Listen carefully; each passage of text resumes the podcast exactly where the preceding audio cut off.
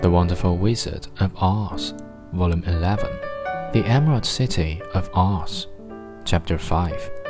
Oh no, returned the soldier.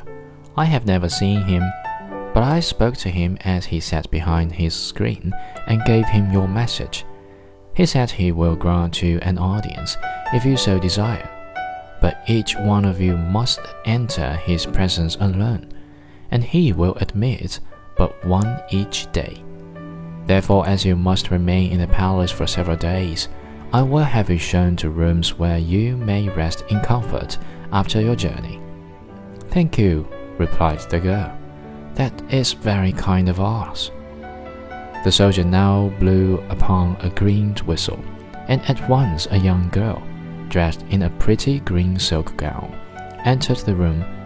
She had lovely green hair and green eyes and she bowed low before Dorothy as she said, Follow me, and I will show you your room.